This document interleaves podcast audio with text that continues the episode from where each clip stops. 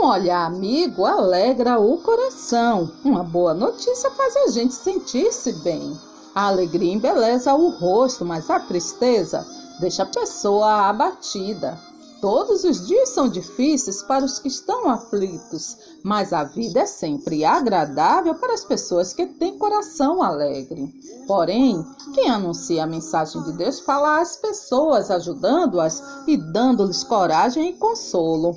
Louvado seja o Deus e Pai do nosso Senhor Jesus Cristo, Pai bondoso, o Deus de quem todos recebem ajuda.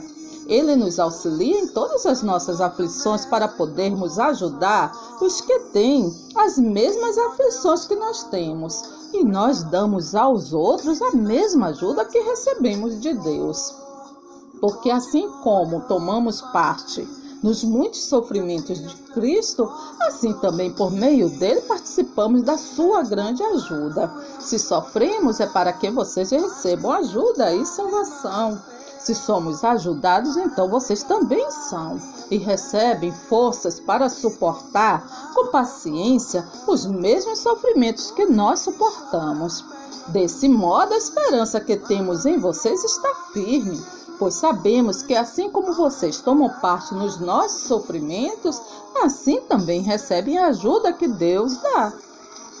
Irmãos, queremos que saibam das aflições pelas quais passamos. Os sofrimentos que suportamos foram tão grandes e tão duros que já não tínhamos mais esperança de escapar com vida.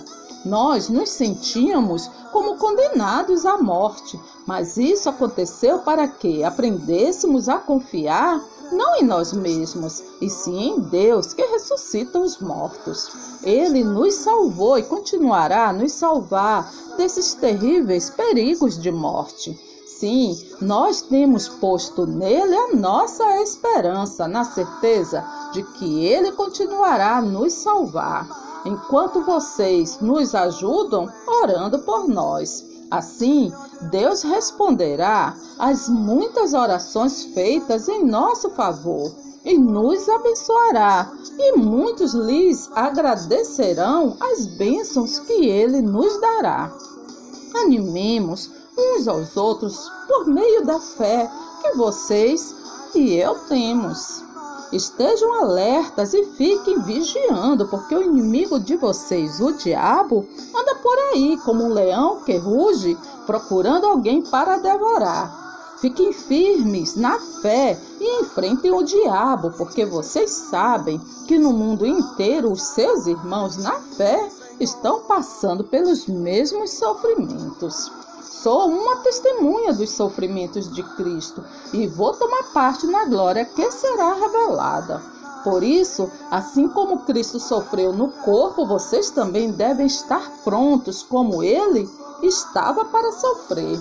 Se algum de vocês tiver de sofrer, que não seja por ser assassino, ladrão, criminoso ou por se meter na vida dos outros.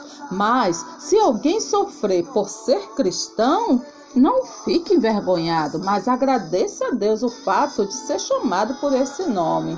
Porém, quando Deus, o nosso Salvador, mostrou a sua bondade e o seu amor por todos, derramou com generosidade o seu Espírito Santo sobre nós, por meio de Jesus Cristo, nosso Salvador.